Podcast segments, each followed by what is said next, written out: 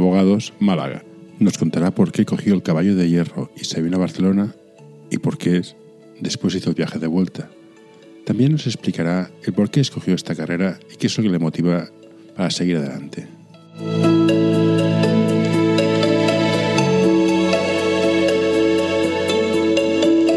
Bueno, pues cuéntame, que yo vengo un poco aquí a, ciegas, yo no sé qué es esta entrevista ni nada, pero oye, yo... Bueno, si quieres te explico. Esto empezó en la pandemia porque me aburría mucho en casa. Básicamente es esto. Y antes escribía un blog diario, escribía un, y, pero me di cuenta que yo ya sé lo que quiero decir. ya sé lo que pienso, faltaría más. Y era más interesante conocer gente que pensara distinto. Y empecé a hablar con gente. Entonces he hablado pues, con Eva Pic, con gente que hace comercial, con gente de deporte, básicamente gente de deporte. Y bueno, pues vamos hablando con gente. Entonces, pues estabas tú, pues, pues también contigo, ¿por qué no? Entonces, es una charla muy de, café, muy de, café, no es nada trascendental, no pido opiniones legales fundamentadas en derechos, sino en plan, mira, oye, eh, pues que, que se diga, eh, me llamo Pablo y nací aquí abajo, me fui arriba y he vuelto aquí abajo. ¿Por qué? Lo que tú necesites, ¿qué te digo? Yo encantado. perfecto, perfecto. No, no, no, es un tema ni de marketing ni nada, es un tema de placer mío personal. Vale. Pues empezamos con todo, con el principio. Vale. Cuéntame dicen. Te, lo digo de otra manera. ¿En qué se parece un espermatozoide, a, un espermatozoide a un abogado? ¿En qué se parece el espermatozoide a un abogado? Anda, que la primera pregunta que me haces es sencilla, ¿sabes? ¿En qué se parece? Bueno, pues mira. Te, te, doy la respuesta, aunque es un chiste. Es uno de cada tres millones se convierte en persona. Vista esta pues broma. ¿Por qué? ¿Por qué abogado? me gusta, me gusta. Me gusta, me gusta, vale, vale. A ver, yo te iba a decir que podía ser el origen, el abogado y el espermatozoide podía ser el origen de un problema o de una solución. Sí, esa es otra opción. Pero yo me he ido a una parte más, más, legal. Básicamente era, de hecho, hay, sois un sector en el mundo del humor. El chiste de abogados hay para parar un tren. Sí, lo sé. ¿Por qué nos, por qué nos cogiste eso que se jardinero. Pues mira, José, te voy a decir una cosa y está relacionado con lo que me acabas de decir y que me siento muy identificado y a la vez me da mucha... Ayuda a mantener este podcast en anorta.com barra colaborar. Con, con, el tema de la fama, ¿no? La fama que tenemos, el sector. Yo me dediqué a esto y empecé a estudiar Derecho, Economía. Bueno, yo tengo Derecho y Economía, ¿no? Tengo la parte de la mala del economista y la parte mala del abogado. Pero yo me dediqué a esto básicamente por una cuestión vocacional, una cuestión de ayudar a la gente. Y a mí, desde que yo me fui de Barcelona y empecé a emprender por mi cuenta y empecé a tener reuniones con clientes o posibles clientes y empecé a ver eh, la cantidad de gente que estaba engañada por compañeros o, me venían a la defensiva eh, a las reuniones porque ya estaban engañados en varias ocasiones por, abogados o por gente del gremio, con esto me parte el alma. ¿Por qué? Pues porque al final yo me metí en esto para intentar ayudar a la gente y de hecho me dedico a la parte del concursal y sobre todo el tema de la segunda oportunidad, como de una vez tú y yo hablamos, para que la gente pueda volver a empezar. Y si para mí es una cuestión vocacional y todos tenemos fama de tiburones y que vamos a engañar, vamos a ir a sacar hasta la última gota de sangre, que es la fama que tenemos, porque es, mm, así.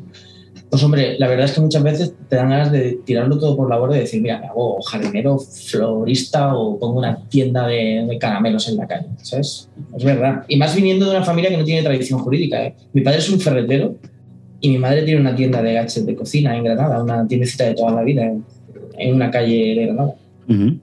De hecho, yo me tuve que ir a Barcelona porque yo cuando intenté buscar trabajo en Granada me decían qué tradición jurídica tenía la familia. Anda ya. Eso te, lo, te, lo, juro. Y yo le decía... No, no, juguemos a este juego. ¿Y qué aporta esto como, como abogado? No aporta absolutamente nada. Pero yo no tenía un apellido. Yo soy un García, que es el apellido más común de este país y luego mm, Cabrera, que también es común, pero da igual, yo no era un Sas de Tejada, que en Granada es como una gran familia casi de nobles e ilustres, o no era un, un cubero, o, no eran no sé qué. Entonces, yo a mí cuando me preguntaban esto decía, la tradición jurídica la estoy empezando yo. Estoy empezando yo, en la familia. me, he quedado enganchado en el, los antecedentes familiares, antecedentes de penales, que tiene que ver mis padres conmigo, pero bueno. No tiene absolutamente nada que ver, pero parece ser que si tú vienes de una familia de, sangre azul de abogados, tú vas a ser un gran abogado, ¿no? Cuando te digo abogado, te digo también que yo inicié la, carrera, la, carrera, la oposición de judicatura antes de ser letrado, porque a mí me gustaba mucho la idea de ser fiscal, pero tuve muchísimos problemas para conseguir plaza con un preparador precisamente por esto. Porque yo no tenía ninguna tradición jurídica y todos los compañeros que yo tenía en las oposiciones. Ah, no, no, espérate, ahora me voy a poner eh, nervioso. ¿Fiscal no va por oposición? Fiscal es por oposición. Es la misma posición que juez. ¿Y qué tiene que ver tu familia? O sea, estoy muy en contra de los funcionarios del concepto de oposición. Estoy muy en contra. pero Yo también, pero. es que tiene que ver. pues es. Mira, todos mis compañeros de oposición eran hijos de notario, registradores de la propiedad o jueces. Parece muy bien, pone por ello. era, era eso.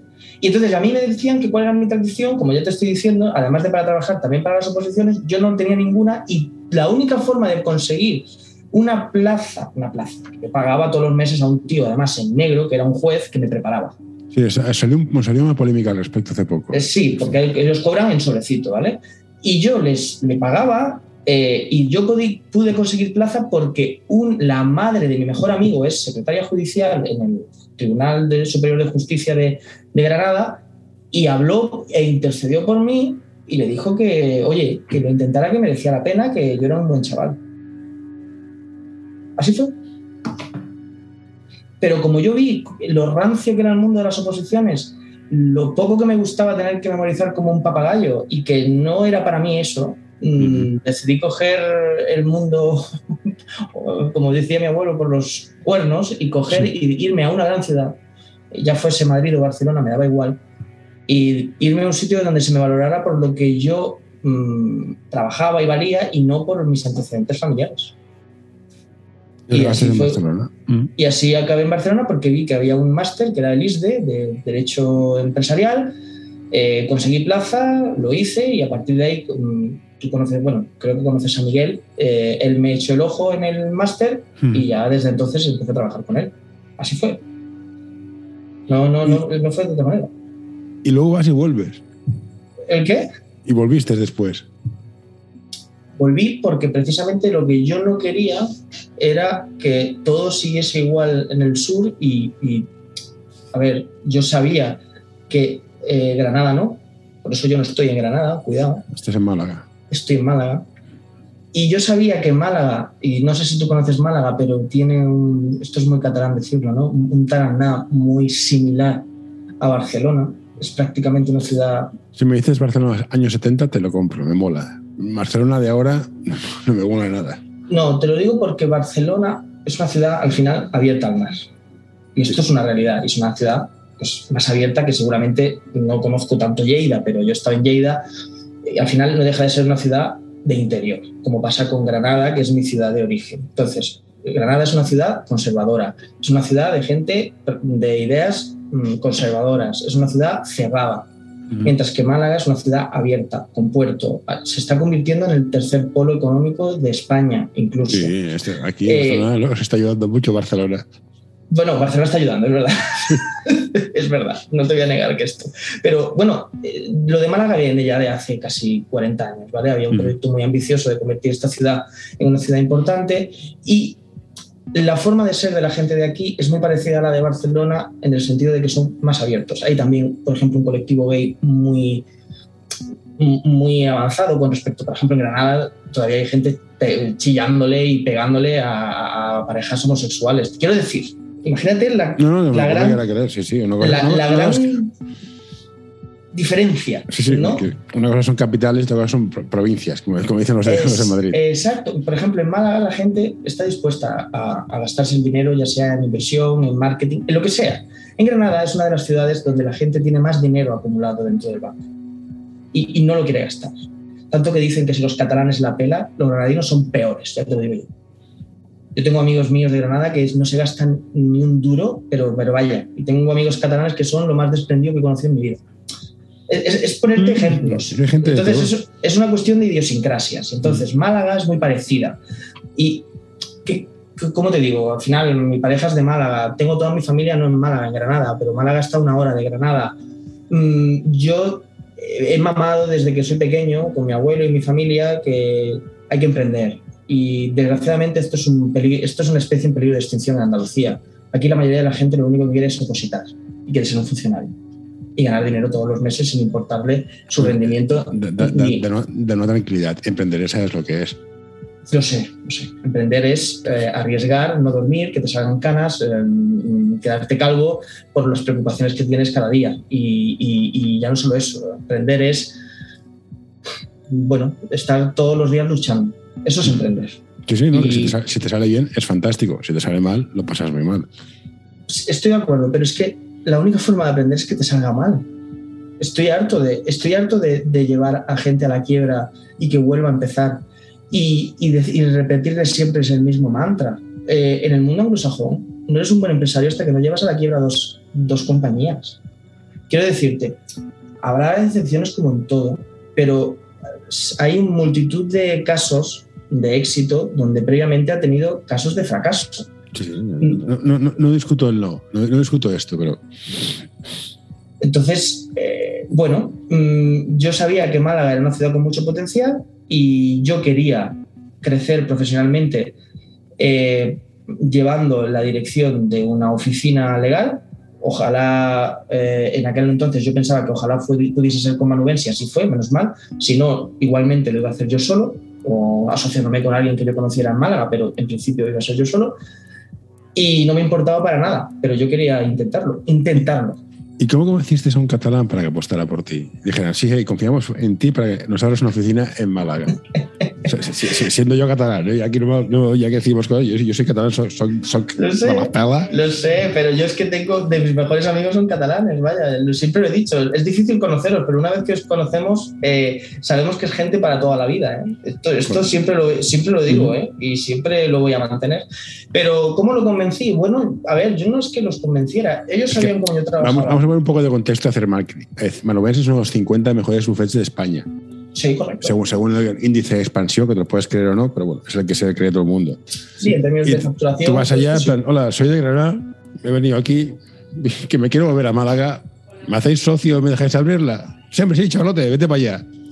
Así, así no fue, me imagino. No, así no fue. Así no fue. Primero porque ellos ya sabían cómo yo trabajaba. Eh, tuve también a un, a un gran defensor de, de mi trabajo como es Miguel, porque también él llevaba más tiempo trabajando conmigo y también podía hablar mejor de mi, de mi trabajo, ¿no? Y segundo, yo al final los que, lo que les planteé encima de la mesa fue una apuesta. Una apuesta de, pues, como, como todas las apuestas, que puede salir bien o puede salir mal. Eh, donde yo ponía gran parte de la carne en el asador. Final yo, yo soy un asalariado de manubense, yo soy un, yo soy un autónomo, que antes era asalariado, estaba muy cómodo. A ver, no es lo mismo ser un funcionario, pero por lo menos un asalariado tienes cierta seguridad, tampoco tomas grandes decisiones y tienes más tranquilidad que la que yo tengo ahora, te lo puedo garantizar. Sí, sí, sí, Yo fui asalariado, ahora soy, soy, soy, soy autónomo emprendedor de estos que dices tú. Hay una, hay una diferencia. Hay una diferencia abismal. Es verdad que también tienes el control tú de tu tiempo y tú eres tu propio jefe, que eso para mí es algo básico, pero tiene otras cosas. Entonces, ¿yo qué dije? Bueno, oye, vamos a crear una sociedad, yo estoy al 50 con vosotros, pongo en riesgo mi patrimonio personal, monto yo la oficina, como así lo hice, y creo que Málaga tiene potencial de crecer. Claro, lo que yo tampoco iba a hacer en esta apuesta es tener en cuenta todos los criterios. Uno de ellos era la puta pandemia. Y perdón por la palabra, pero es que lo tengo que decir así, porque imagínate que nosotros estábamos inaugurando la oficina una semana antes del confinamiento. Pues yo estoy encantado de la pandemia para que dijerais, hostia, pues quizás los locos estos de marketing tenían razón y la tecnología sirve para algo. No, a ver, en ese sentido yo estoy muy contento por ese efecto colateral. Porque yo era de los pocos, José, que le decía a Miguel cuando todavía era asalariado, no sé, imagínate, tenía una demanda que había que hacer muy importante, yo necesitaba concentrarme, yo le decía, oye, yo no vengo hoy a la oficina, no vengo. Y me decía, si tú te concentras mejor allí en tu casa y lo haces allí, sin problema. A mí lo que me importa es que me, que me cumplas los objetivos, que rindas, vaya, no, hay más. Y, y, qué pasa? Yo le hacía 10 veces más trabajo en mi casa que no en la oficina, porque ya lo has visto, todo lleno de gente, hablando, uno, otro. que si un café, no sé qué, que te bajan, sí, sí, es muy difícil. Mis 8 mis ocho o 10 horas que se echaban al día en la oficina, efectivas eran 4. Sí. Y es así, y es así. Mientras que yo estaba en mi casa y me ponía a tope, y yo podía echar perfectamente 8 horas, pero 8 horas que, que, que iban, pues eso, a, lo que tenían que ir. Sí, porque a ti también te pasa que a mí que hasta que llego a la zona de concentración, ostras, tardo un rato, pero una vez llego, si no me sacas, ostras, rindo un montón. Claro, y me pongo como tú, yo tengo unos cascos como los tuyos. Me aíslo completamente del mundo. Tengo unos de estos buenísimos, me puedo poner música de piano, clásica, lo que sea, y me intento concentrar en redactar, porque al final redactar una demanda no es hacer cualquier cosa, tienes que concentrarte, tiene que requiere una labor de concentración muy elevada. Y oye, a muerte. No queda de otra manera, te llaman, ven, viene el compañero, oye, vamos a un café, como tú dices, ah, no sé qué, te vienen para hacer el chiste. vale, para un día que no estás muy liado, pues no te importa, pero mm. cuando sabes que tienes un cine y tienes un día, y si no lo haces, tienes responsabilidad como profesional, perdona, pero es que yo mm, me voy y me voy a concentrar. Cosa que ahora yo lo hago y no le tengo que dar explicaciones a nadie. Y antes bueno, porque tenía un jefe comprensivo, quiero decir. pero a, lo, mejor, a lo mejor me toca con otra persona. Y, tienes problemas, sí, sí. estoy de acuerdo. Nosotros hacíamos, siempre lo hemos hecho, ¿eh? Nos, juntamos por la mañana, hacíamos dos horitas por la mañana de, bueno, ¿cómo está el día? Tal, tal, tal, tal. Y luego, haz lo que quieras, a mí me da igual. Desde el tal día esté hecho. Efectivamente, tú, somos ya mayorcitos. Cada uno sabemos lo que tenemos que hacer. Y si no lo hacemos. Y no es lo mismo un senior que un junior. Que un junior has de guiarle, vale. Pero si tienes un senior, deja de volar. Efectivamente, exactamente. Esa es, la, esa es la filosofía. Estoy de acuerdo completamente contigo. ¿Y en Málaga qué tipos de casos lleváis? Sé que, me lo has dicho, pero supongo, asumo que la gente no te conoce. Pero ¿qué, qué, qué, perfil buscáis o tenéis? O... Mira, aquí hay dos tipos muy, muy diferentes de clientes. Aquí hay clientes que son la microempresa típica mm, andaluza eh, o no es ni empresa, es el autónomo que lleva el bar Pepe o la tienda tal, que es lo que me está entrando desde que empezó la pandemia por, por la cuestión de la segunda oportunidad. Es verdad que me he dado mucho bombo con este tema porque aquí eh, lo que me he encontrado es que salvo los dos o tres despachos de referencia, ¿no? que son eh, Martínez Echeverría, que es el despacho este donde está el, el Rivera, el Albert Rivera, ¿vale? que es muy famoso, es un despacho muy famoso en Andalucía, es muy grande y luego Garrigues y Cuatro Casas, lo típico. Los demás despachos... Pero, pero, pero, Pescadería Paco, ir a Garrigues, el, el, presupuesto no le da. Cuidado, no, Garrigues no van, pero a Martínez Echeverría sí que van. Ah, bueno, vale. Eso es y, y, es un despacho mediano. Es como una competencia directa de Manubens, pero un poco por encima, diría yo, por, por los precios y todo, ¿vale? Pero ¿qué ocurre? Al final pasa lo de siempre. Son un número más y la reunión primera tienen el socio y se dan la bomba y tal, y no sé qué, y luego pasan completamente de ellos, le tratan un junior y encima le hacen el trabajo mal y le cobran mucho. ¿Qué ocurre? Te vienen de rebote, lo que te he dicho antes. Vienen incluso, se sienten estafados, le han pagado un dineral, no han hecho nada, han pasado de ellos. Bueno. Entonces, esta gente me viene ahora por el tema de la segunda oportunidad, porque aquí en Málaga, concretamente, en Andalucía en general, no hay gente que esté muy especializada. Yo me especialicé mucho en Barcelona en tema concursal. Y yo ya sabía que eso podía ser un producto estrella aquí en Andalucía y un poco, pues, sabía que había nicho de mercado en esa zona. ¿Vale? Eh, por todo el tema de, de pequeños empresarios que no le iban a ir bien las cosas y más teniendo en cuenta la pandemia. Y luego hay otro tipo de cliente, que es el de la empresa ya mediana o grande, que también las hay aquí y cada vez más, eh, pero del sector de las nuevas tecnologías. Porque aquí el parque tecnológico... ¿Qué parque estáis haciendo en Málaga? Pues lo estáis petando. El, parque tecnológico, el PTA, ya está ampliándose porque hay cola para que las empresas se puedan incorporar. De hecho, yo no sé si conoces el mundo, yo sí lo conozco porque mi hermana casualmente es, es eh, gamer mm, profesional no sé si sabes de qué va este sector. Sí, sí, sí, estuve, estuve un tiempo y, se ve una de pasta indecente, sí. Es, eh, hace stream, streaming, hace en Twitch. Bueno, pues una de las empresas más potentes de toda España de deportes electrónicos, hace poco estaban inaugurando un centro de deportes electrónicos en Málaga, que fue hasta el presidente de la Junta de Andalucía a inaugurarla, porque es enorme. Pero es que mueve una de dinero, José, que no te puedes hacer una idea. Se llama Giants, el, grupo Giants. Bueno, eh, tú, no, tú no lo conoces, yo tampoco. Yo lo conozco a través de mi hermana, que tiene ocho años menos que yo y se mueve en este mundo. Y te digo que eso mueve entre la gente joven, dinero no, mm, millones. Yo conozco a un chico que es de Málaga, que es uno de los mejores en marketing para crecer y desarrolló un producto para Twitch para, para ese tipo de cosas. Y mueven pasta. Y, y está en Málaga, ¿eh? Te quiero decir, hay mucha gente de tu sector, efectivamente, hay mucha gente de las nuevas tecnologías. Antes de la pandemia o durante la pandemia creo que hubo un pelotazo también con, no sé si conoces la empresa FreePic, eh, de todo el tema de, imágenes, banco de imágenes. Banco de imágenes sí, se vendía a Google o por el estilo. Pues es malagueña esa empresa.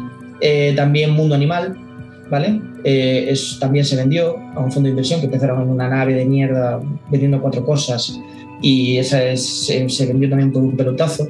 Es decir, es como una isla rodeada de conservadurismo, que es el, conservadurismo andaluz, como digo yo, esa empresa que se lleva por el abuelo de toda la vida y que no evoluciona y no crece, ¿vale? Y que es todo pues a la antigua usanza, porque al final no olvidemos que Andalucía tiene un retraso tecnológico y de desarrollo con respecto a otras áreas de otras regiones de España, pero Málaga es como una especie de oasis, ¿vale? Eh, y, se nota, porque la ciudad es muy diferente al resto de ciudades andaluzas. Parece que estás en una ciudad mediterránea, pero es eso, catalana o Valencia o algo así. O Ibiza o francesa. Pero es que todo esto ya le viene históricamente. Yo no sé si lo sabes, pero Málaga fue una de las ciudades más potentes en el siglo XIX junto con Bilbao porque era la puerta al mar a África, que eran las colonias europeas y utilizaban a Málaga como centro de operaciones. De ahí que tenga ese origen de grandes familias europeas, francesas, inglesas o alemanas que se asentaron en Málaga y, ahí pusieron toda su fortuna. Entonces, ahí está un cementerio inglés que es el más antiguo de toda España, un cementerio protestante que hay enterrado grandes personalidades. ¿Qué quiero decir? es decir, que quien conoce un poco la historia de Málaga sabe que, que, al final ese espíritu emprendedor sí que está ahí. De hecho, la alameda principal, la zona del centro más importante, se hizo a imagen y semejanza de los Campos Elíseos. Al final había un dinero allí, y de hecho hay torres como en, como en Cataluña, ahí en todo lo que es el paseo marítimo está todo lleno de torres industriales. Aquí había un sector textil y de, y de ¿cómo se llama? Y todo el tema de, de, azucareras y tal, bastante potente. Luego se perdió. Sí. Pero, pero realmente Málaga tiene un periodo de, esplendor comercial en el siglo XIX, se entra en declive completo en el siglo XX y ahora vuelve a renacer. Y está buscando pues, ser una ciudad atractiva para teletrabajadores. lo, es. la gente dice, ostras, eh, Zaragoza, Málaga, Madrid. Madrid siempre Madrid, Madrid es que tiene todo. O sea, pero juegas en otra liga. Ahí juegas ya con otra liga. Pero se está llevando mucho, mucha parte del pastel. Pero es que al final Málaga está jugando sus bazas con que tiene la Costa del Sol, donde hay un montón de extranjeros mm, podridos de dinero, a 30 minutos, que es una Ibiza. Para que te hagas una idea, es una Ibiza, pero ah, que da casi hasta vergüenza de, la ostentosidad que hay allí. Mm. Luego tienes eh, playa y un ambiente más de. Mm, más familiar, por así decirlo, en la propia ciudad de Málaga, y luego un sector empresarial más al estilo de Barcelona, porque el mm, tema de la costa, la costa, del Sol es más de inmobiliario, es más de compraventa de inmuebles, ¿vale? No, que tengáis, tengáis un AVE o tengáis un aeropuerto potente, ya está. Bueno, perdona, el AVE llega al mismo centro y es, y es un AVE que tiene mucha conexión. El, AVE, el que no llegaba al AVE era Granada y el aeropuerto es el tercero más grande de España. ¿eh? ¿Has visto mi ignorancia qué grande que es? Mira, Genial. O sea que te quiero decir, es una ciudad bien comunicada. Pues mm, ahora hay que, hay, que dejar trabajar a la gente y, que, los políticos no legislen demasiado. Porque mira, pues, eh, ahí se lleva razón. un abogado entre el BOE, el, el, de la comunidad, el del ayuntamiento, el de la general de vecinos, ¿cuánta documentación se genera al día para que tú estés al día de lo que tienes que hacer? Imaginándonos que fueras un... ¿Cómo, ¿Cómo, lo hacéis? Si yo, si yo me tuviese que leer toda la legislación nueva que sale, directamente no saldría de, de mi despacho o de mi casa. No podría. Nuevamente, no, afecta cada vez a, a partes, pero... Bueno, eh, cada, es... se, tiende, se tiende a una ultra especialización de la profesión. Sí, para, poder, para poder prestar un servicio adecuado y más teniendo en cuenta, como tú dices, la avalancha de legislación que hay y de regulación donde tendría que ser precisamente todo lo contrario, conforme vamos evolucionando, entiendo, hacia un mundo más flexible y más mm. desarrollado. Y, vas, y, es todo lo contrario. ¿eh? Yo creo, creo, que queremos, legal, queremos legislar la estupidez y hay gente que es estúpida. Es como, la, la, sí, bueno, es como el ejemplo que una empresa, de, no sé si es, una, si es una leyenda o es cierto o no, pero una señora secó su gato en el microondas, demandó y ganó. Y ahora la empresa de microondas pone en las instrucciones que no puede secar animales en el microondas.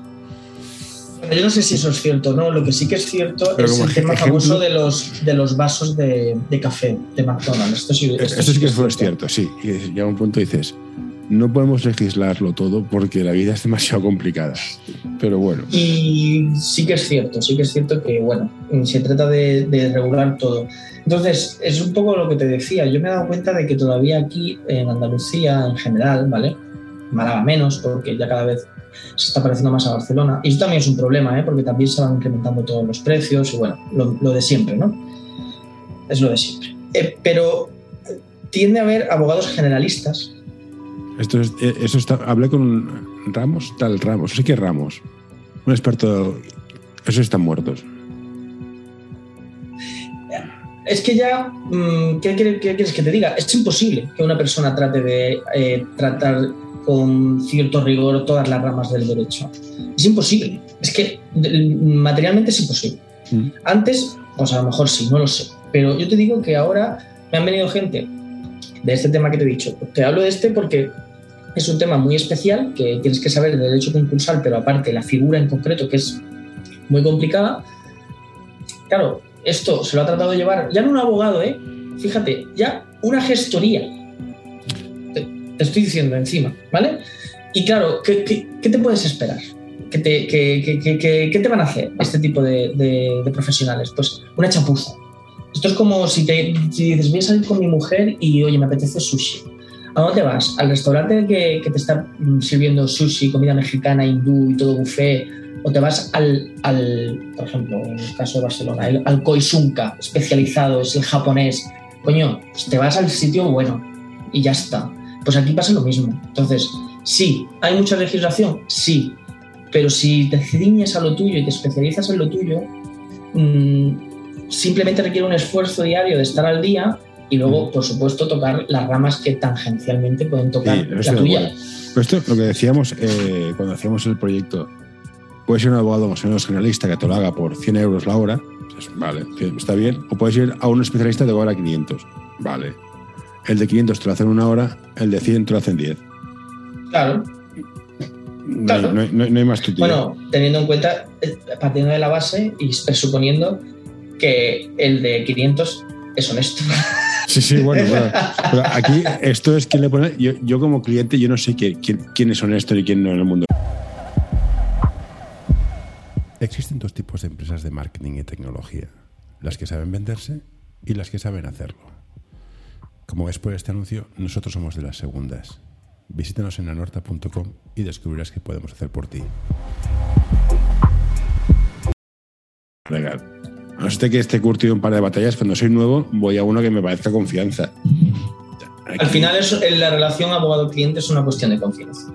Está y aquí claro. vamos a una pregunta importante.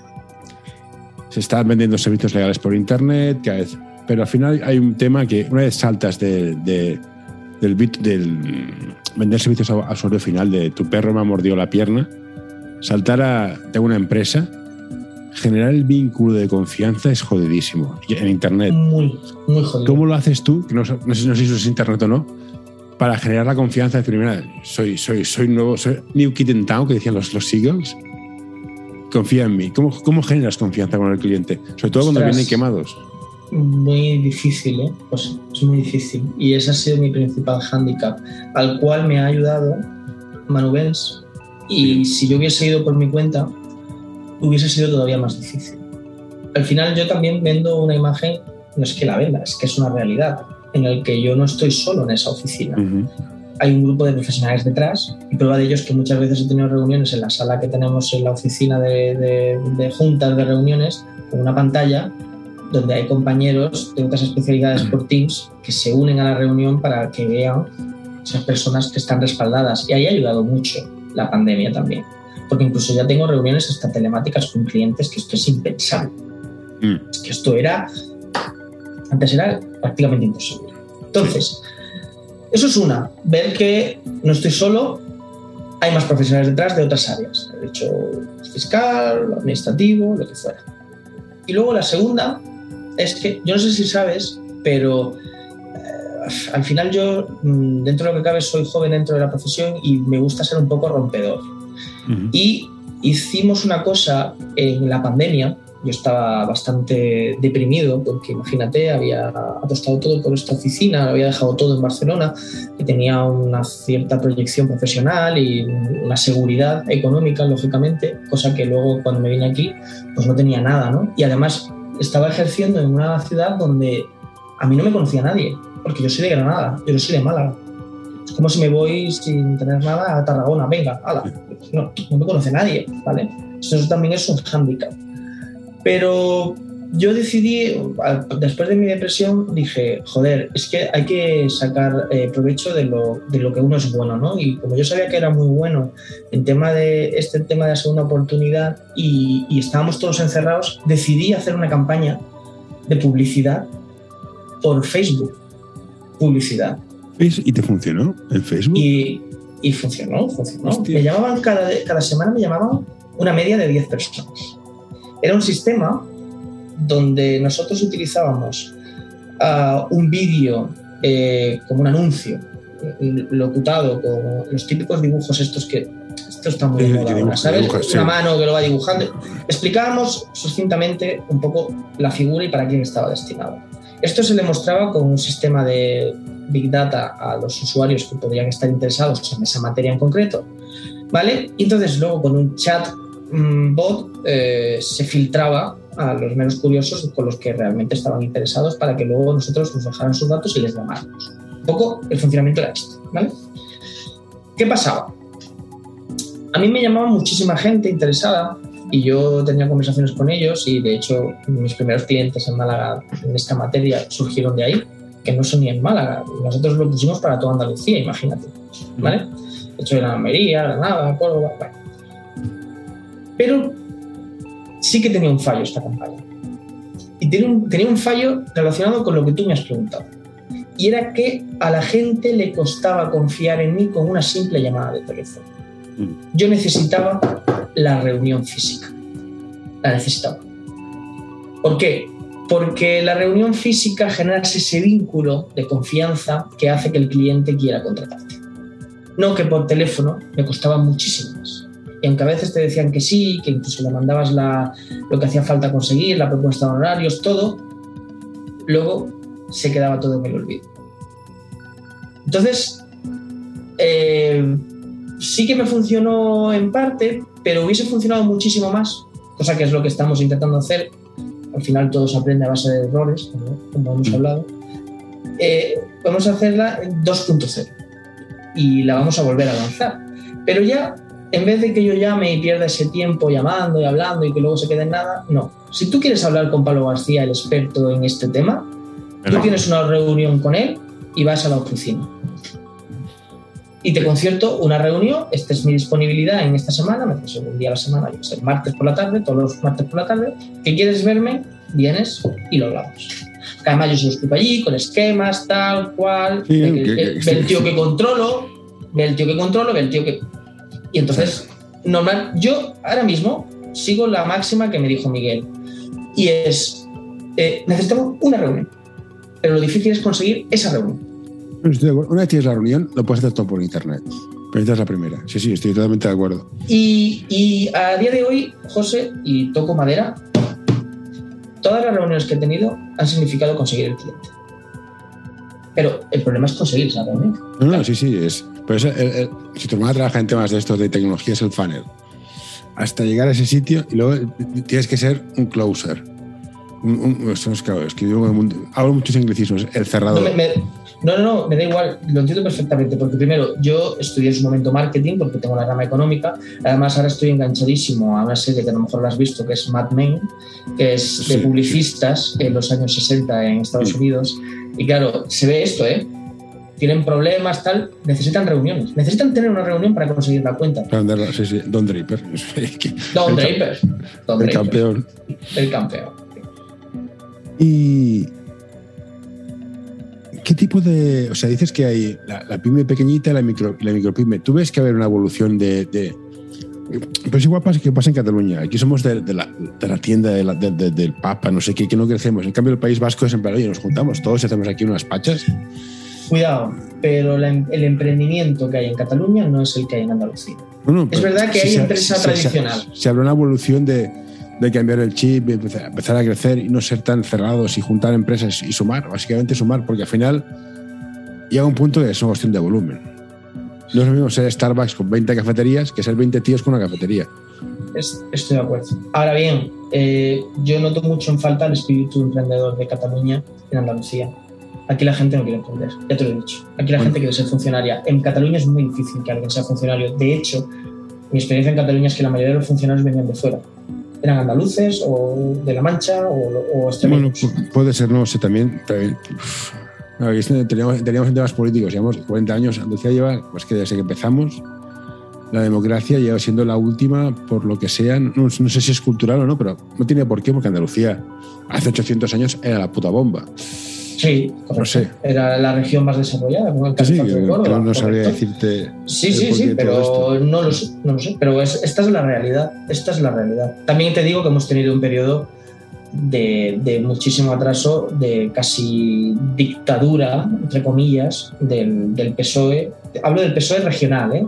Sí, sí. De Andalucía, de abusos, corrupción, etcétera, que eso por supuesto que no favorece el desarrollo de la región. Bueno, en Cataluña tampoco es que teníamos, teníamos el puyolismo, que era lo mismo, pero al menos sacaba dinero para todos, en plan, mira, sí, él roba, pero yo gano dinero. Entonces, hacíamos todos un poco la vista gorda. bueno, allí ¿eh? en Andalucía era más o menos lo mismo, pero con la gente que se dedicaba al mundo de la aceituna, ¿no? El campo, tal, había mucho chanchulleo, pero es verdad que se llevó, bueno, de hecho creo, si no recuerdo mal, que el caso de los ERE de Andalucía era mm. el que más, en términos de volumen económico, de defraudado, de, era el, mayor. Se hablaba mucho de los casos de Valencia o de Cataluña, pero realmente el, el que mayor dinero se había llevado, por así decirlo, era el caso de Andalucía. es, es, es, un consuelo de un poco de losers. No, no, esto roba más que los tuyos, o los tuyos más que los dices. Bueno, si este es nuestro consuelo, tenemos que hacer una reflexión muy importante sobre la política y su función social. bueno. Eso ya creo que te queda para, para hablar semanas y semanas. ¿eh? Sí. ¿Y qué es la ley de la segunda oportunidad?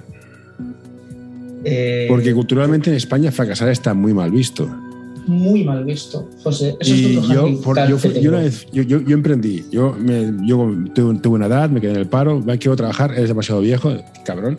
Pues eh, tuve que montarme una empresa y fui a un centro de inversión de la Caixa. No, pues aquí tenemos un apoyo si emprendes. O sea, si te va bien, me quedo el 20, si te va mal, me quedo el 50.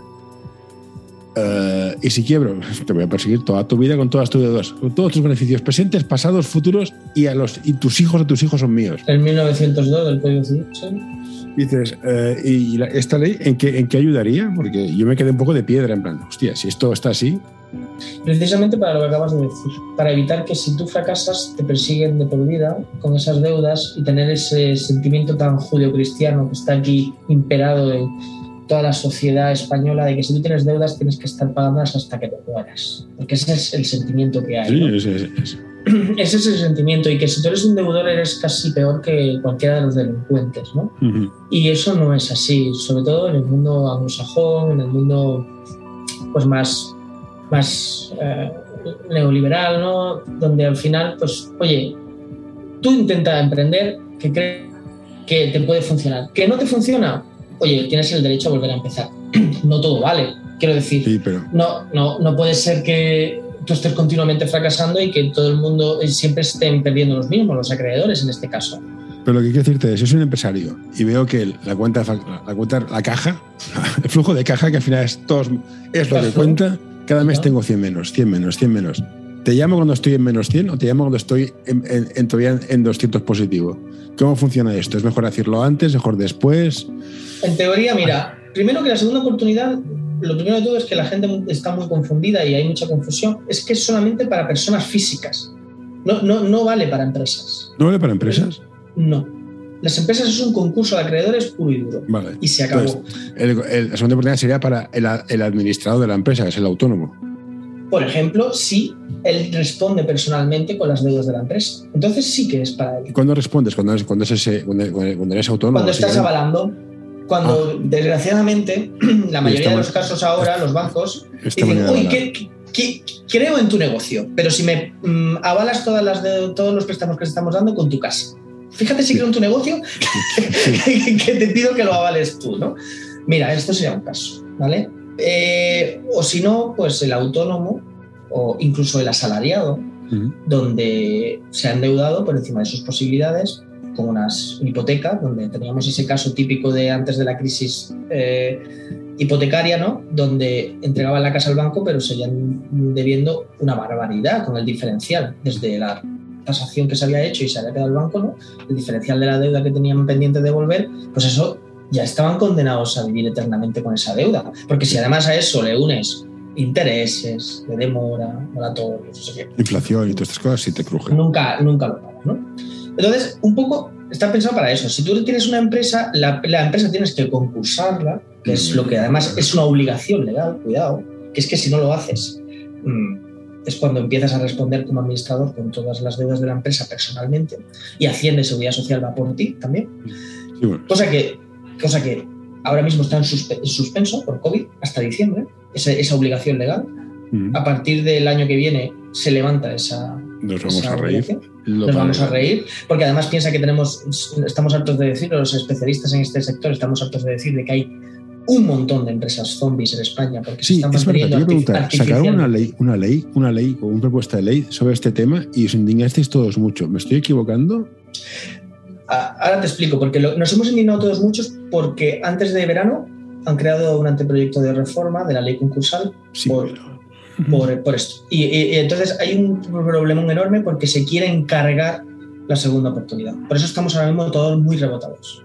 Y además lo van a hacer en contra de la directiva que obliga a España a reformar la ley concursal. Por eso se está haciendo la reforma, no porque el gobierno sea muy responsable. Es que tienen un plazo y es hasta final de año.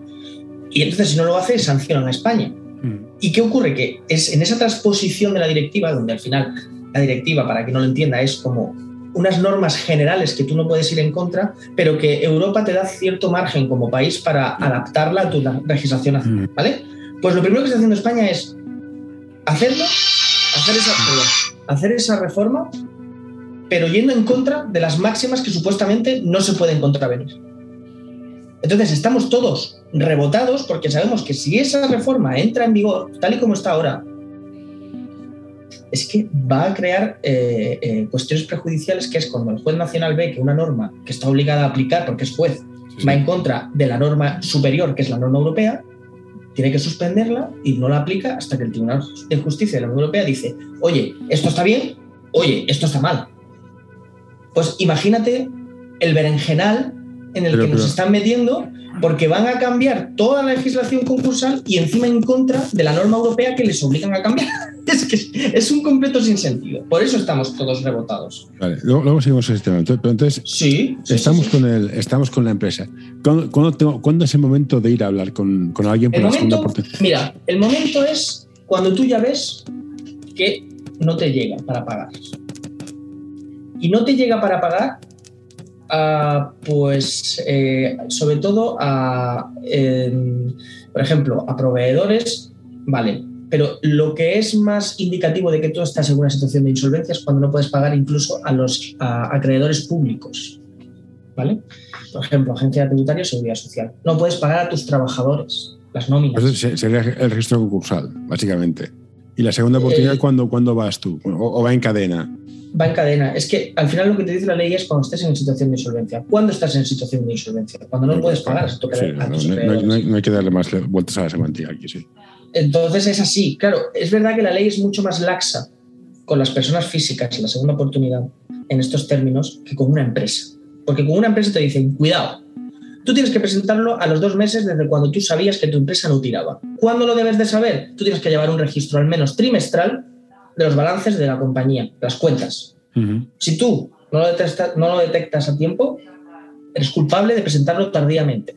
Fíjate, ¿eh? culpable, culpable, ¿eh? fíjate la culpa. ¿eh?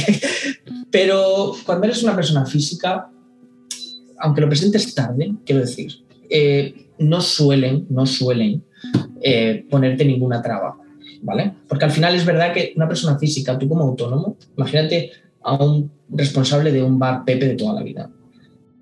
¿Tú crees que lleva una contabilidad? Salvo lo que puede llevar en la cabeza. y, la, gestoría. Y, ni eso, y, ni eso. Te lo digo yo que ni eso, porque lo que me estoy contando aquí es de vergüenza. Lo decías de la norma esta. Yo estoy mirándome con la ley de la protección de datos.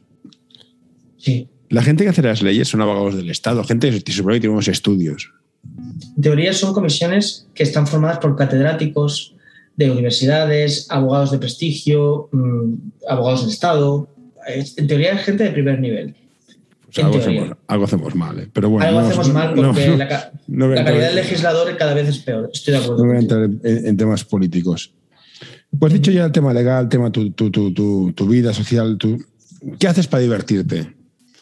Porque yo, los abogados, o sea, podemos, voy a hablar de abogados hasta cansarme. Te, recuerdo que yo monté, estábamos con Paul, con Carlos Bonoves montando un proyecto de abogados. Me he empavado de abogados durante cuatro años, desde un punto de vista de consultor. Y sois una, una especie un poco chunga, estáis mal diseñados, ya os lo digo yo. O sea, tenéis, un problema de, de, empresa porque el, que vende es el que factura, es el que procesa, el que trabaja, en plan, vais a morir un paro cardíaco. ¿Qué haces para evitar los paros cardíacos? Buena pregunta, muy buena pregunta. Mira, ayer me pasó una, ayer no, el, sábado me, pasó una cosa muy relacionada con la pregunta que me acabas de hacer. Salía con unos amigos, lo típico, ir a cenar, tomar unas copas y, luego, fíjate, a jugar unos billares, eh, futbolines, cosa que está ya en peligro de extinción también. Sí, futbolín, qué bueno que es. Futbolín, futbolín, imagínate, ¿no? Bueno, me decían que por qué, cómo que me reía tanto y hacía tantas bromas siendo yo abogado.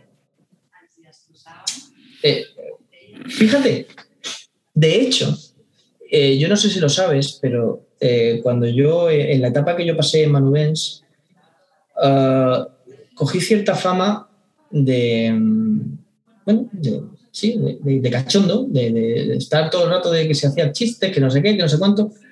Vamos a ver, el humor no, no está eh, ligado a una falta de profesionalidad.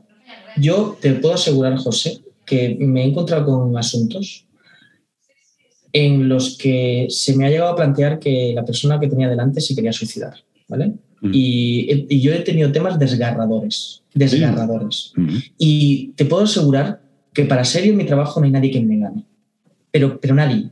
Y me puedo poner lo más serio que puedo, y además en sala, porque yo voy a sala, yo tengo pleitos y voy a sala y me pongo delante del juez y, y de contrario con el compañero y tal, puedo ser el más hijo de puta. ¿Vale? Y perdón por la expresión. Pero eso no va ligado a que una cosa es mi trabajo y otra cosa es mi ámbito personal o, bueno, o mi relación con mis compañeros. Entonces, me encanta el sentido del humor y, reírme, porque bastante de gracias a ella en la vida.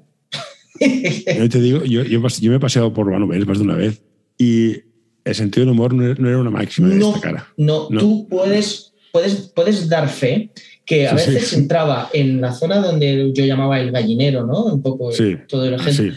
Tú entrabas a lo mejor un lunes por la mañana y el ambiente de, de, seriedad, de sí, era, muy serio era, y, además, si encima el día era lluvioso, es que te daban ganas de tirarte por la ventana. aquí tienes razón. Yo tengo un amigo que trabaja en urgencias pediátricas de niños pequeños y ve cosas chungas. Pero el tío es el tío más divertido que he visto nunca. y no, voy a dudar nunca, nunca de su personalidad. Puede ser que sea una vía de escape. Sí, sí, y lo es, ¿eh? Y de hecho nos lo decían, yo estudié psicología. haces chistes y te ríes porque tienes casos muy duros. El niño que es drogadicto, el padre que viola, y te has de reír porque si no explotas. Y no es, falta de respeto. No es falta de respeto, pero es que si no yo te digo que mm, mm, yo si no tendría muchos problemas de estrés, de dormir por las noches, etc. Porque al final si no te ríes en esta vida ya entonces... Eh, ¿Me entiendes? Eh, eso es una. El humor es, un, síntoma de gente inteligente. El humor un poco elaborado, no me, valen las caídas y los cudo No, de hecho yo a veces peco de excesiva ironía o sarcasmo.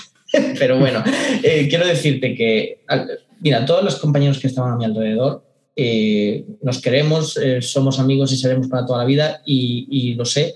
Y, y era era por esto, porque al final yo le daba un poco de chispa al día, bastante difícil era ya, y teníamos temas tan seguro que era para echarse llorar. Sí, y, ya está. Y luego cogíamos y nos reíamos, y, el día era diferente.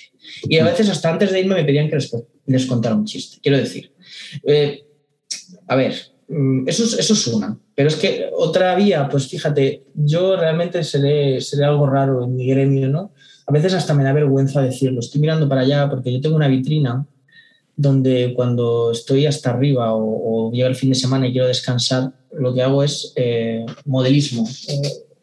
Ah, es, es, es, es, pinto, Pinto miniaturas y le dedico mucho tiempo. Bueno, me relajo. Sí, sí, que no. Yo tuve una época que jugaba rol y pintaba figuritas, o sea que también. Está relacionado con esto. Porque yo cuando era adolescente jugaba al Warhammer y cosas de estas. Hostia, Warhammer son palabras de friki mayor, ¿eh? Un respeto a Warhammer. Sí, sí, lo sé, lo sé, lo sé. Pero es que el año pasado eh, quedamos todos mis amigos de toda la vida precisamente para retomarlo y recordar viejos tiempos. Es decir, imagínate, ¿no? Entonces, todavía me queda esa parte de mi niñez, de mi adolescencia, más bien. Y, bueno, pues hago esto. Podría también decirte y hacerme interesante de que leo a Jorge Bucay, pero es que no lo hago, no lo hago. Yo leo a Stephen King, si te sirve de consuelo.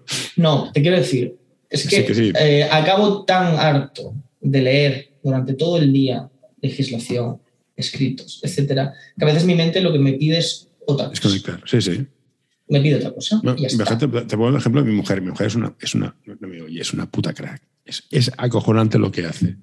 Se relaja escuchando eh, podcast de crímenes. Yo soy un friki escuchando podcast de historia. Me gusta mucho historia. Pues hay un montón buenísimos. hay un pues no, no, tengo, no tengo muy buenas referencias. Pongo los primeros que veo en Spotify, la verdad. No, no tengo muy buenas referencias. Bueno, eh, Puedes buscar, si, si, usas, si que lo recomendaré, no me gusta mucho, pero un antiguo compañero trabaja, está allá. En iVoox hay un montón de, de podcasts de historia. y hay un tío que se llama Federico Díaz Villanueva, que tiene uno que se llama La Contrahistoria, La que, está, que está bastante bien. Ah, pues a mí me gusta mucho. Eh, es, una carrera eh, que yo quise hacer, pero me desincentivaron a hacerla porque no tenía salidas. financieramente, bueno, sí, yo, estoy en psicología, te voy a contar carrera absurda de la Saya. Mm, claro, es que yo quería, hacer, yo quería hacer historia y me dijeron, no, no, haz Derecho y LADE, que es la que tiene salidas. Entonces dije, bueno, ya estudiaré yo historia por mi cuenta eh, y ya está, es lo que, es lo que hago. Bueno, llevo aquí robando de casi, casi una hora. ¿Dónde te podemos encontrar? ¿Y cuál es tu ámbito de actuación? Esa es otra.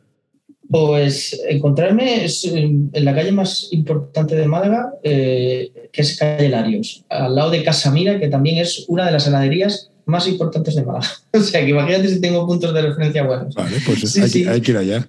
Hay que ir allí. No, no, aparte, están súper buenos, ¿eh? Los helados, turrones, es turronería, heladería, bueno, muy típico. es de Consolera, de Málaga.